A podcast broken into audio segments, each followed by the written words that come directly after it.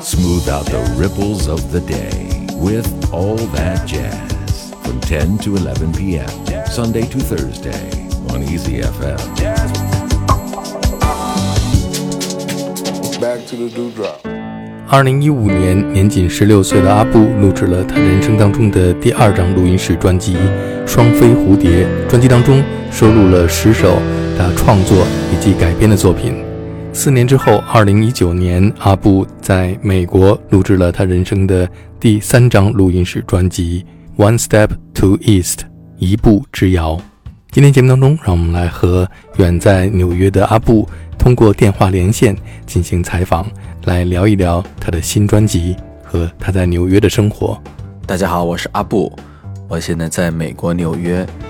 首先祝大家新年快乐，也很高兴今天做客有戴老师的节目，分享我的新专辑《一步之遥》。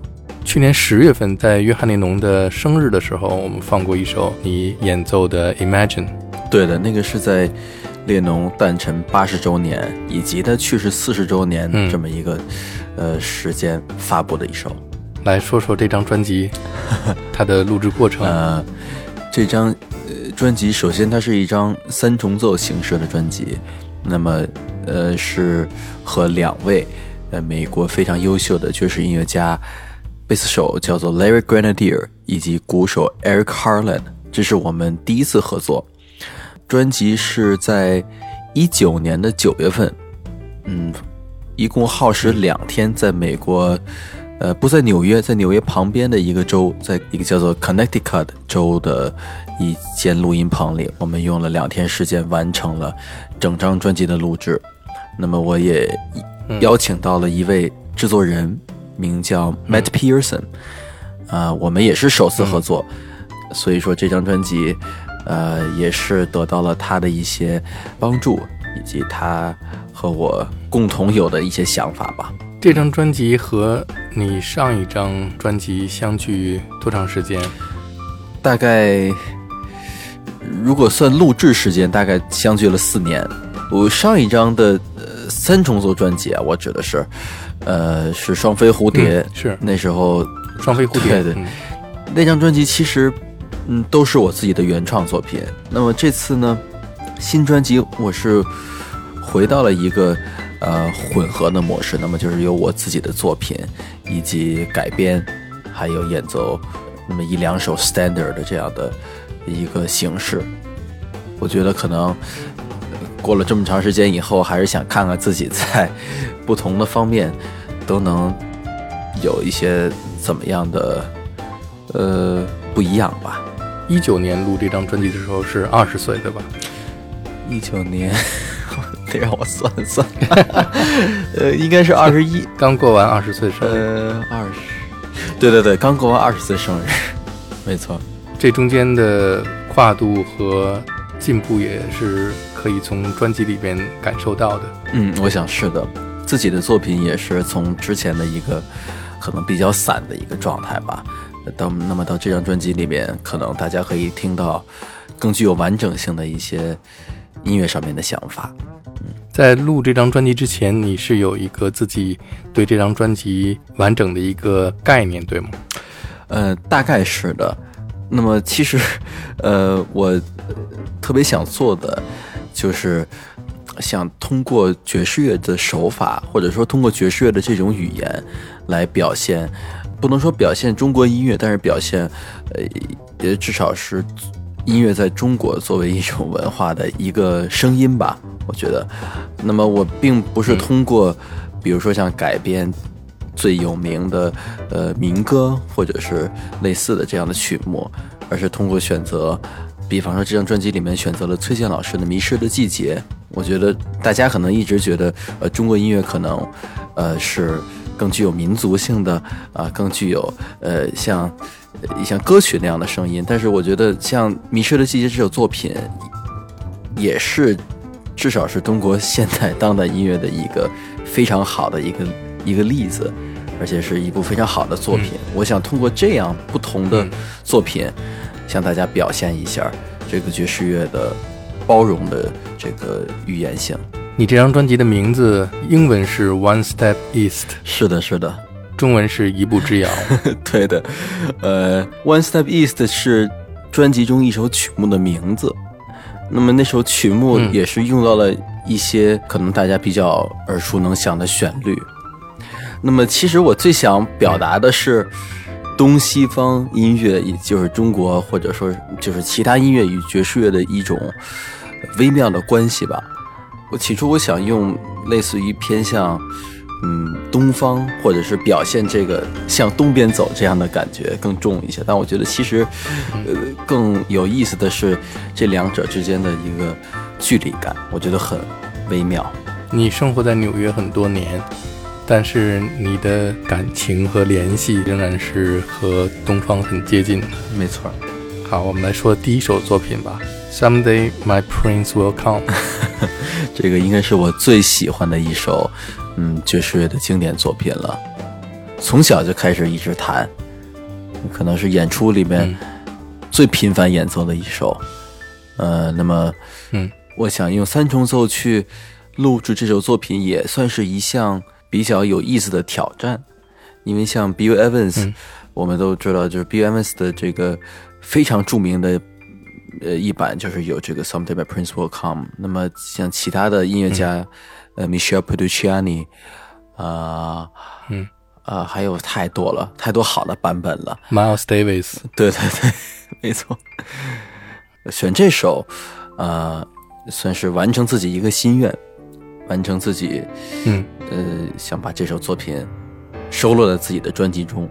小的时候看过这个迪士尼的动画片吗？看过白雪公主，但是 看的时候，第一次的时候跟对那个歌已经没有印象了。后来才了解到是 是这么样的一个来源。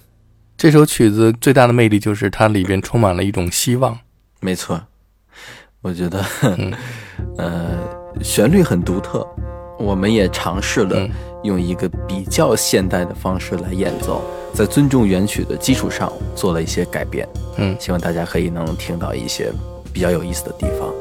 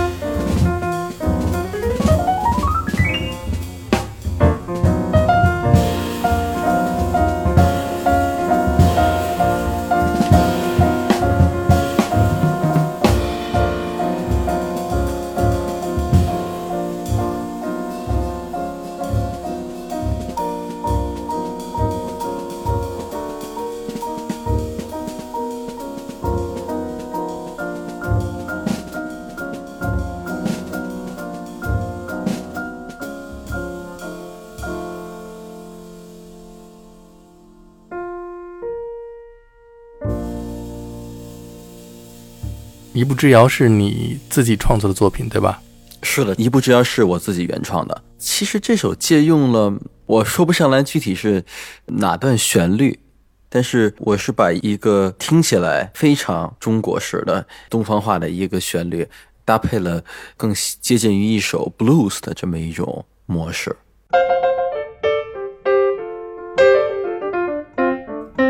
听起来像是那首著名的《功夫 Fighting》。这个应该不用提示。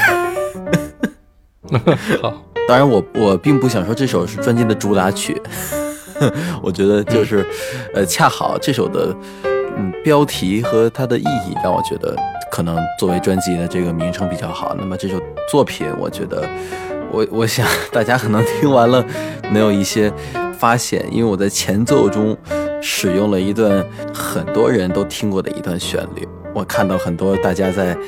各大网络平台给我评论到，都是在追问这个前奏。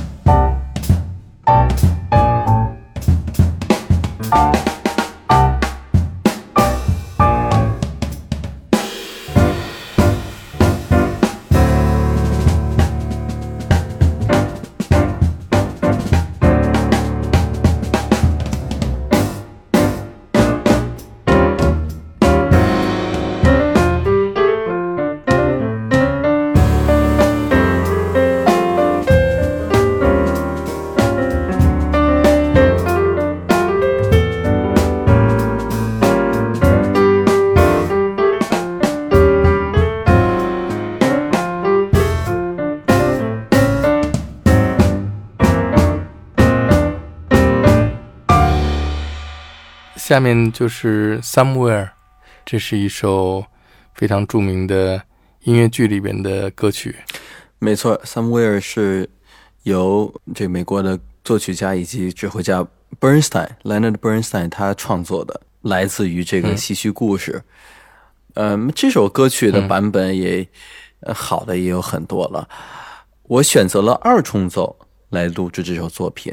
嗯，因为我非常喜欢的呃钢琴家 Keith Jarrett，他曾经有一张专辑里面有过一首三重奏版本的 Somewhere。那么我想尝试仅用钢琴和低音贝斯这两件乐器，嗯，用一个比较纯净的一个方式来演绎这首作品。嗯嗯。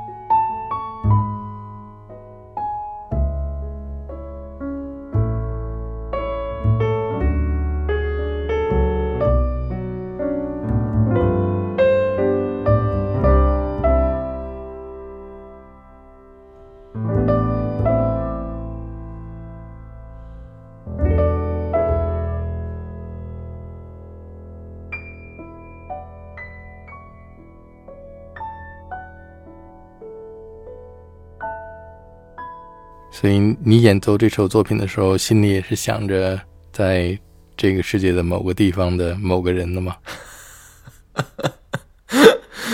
我我那应该怎么回答您呢？哦，somewhere 嘛，就是对对 对，因为这首歌是音乐剧里边的一个歌曲，一般在百老汇音乐剧里边的歌曲。都是有它的人物背景、故事背景，它有一个叙事的功能在里边。嗯嗯，它不光是一首歌曲，它还有很多的故事、人物想要表达的情感，就是很具象、很具体的。像《Somewhere》这首歌，也是在这个整个的戏曲故事的音乐剧里边一个爱情的表达的一首作品。嗯嗯嗯，我觉得，嗯呃，可能和您刚才说的这个《Someday My Prince Will Come》一样。我觉得这两首作品都都抱有很大的希望。那么是嗯，我的确没有想一个具体的地方，我可能更希望找到那个地方，通过这个音乐找到那个地方。对，嗯嗯，就是在某个地方，somewhere，someday somewhere someone，对吧？对对对，三重奏这个可是对。那下面你看有 someday somewhere 的，下面肯定就是 someone 了吧？对啊，Jenna Sky 嘛，Someone。我觉得可能很少有人会选择录这首作品，像像 Herbie Hancock，他很著名的把这个 Imagine 这首作品啊做了一个非常好的一个改编。其实我一直都想做一张纯粹就是列侬作品的音乐专辑，其实也没有什么具体的意义，但是 我觉得，嗯，列侬的音乐。他的音乐以及他的歌词给我了，带来了还是比较相同的一种共鸣。我觉得我不单能从他这个词里面体会到他对呃不管是呃自由还是一切事物的一个一种渴望，但是其实，在《Jealous Guy》这种非常表达这个个人内心的描写的时候，我依然可以感受到有一些共鸣啊。那么我就就是先把这个《Jealous Guy》呃说成为自己吧。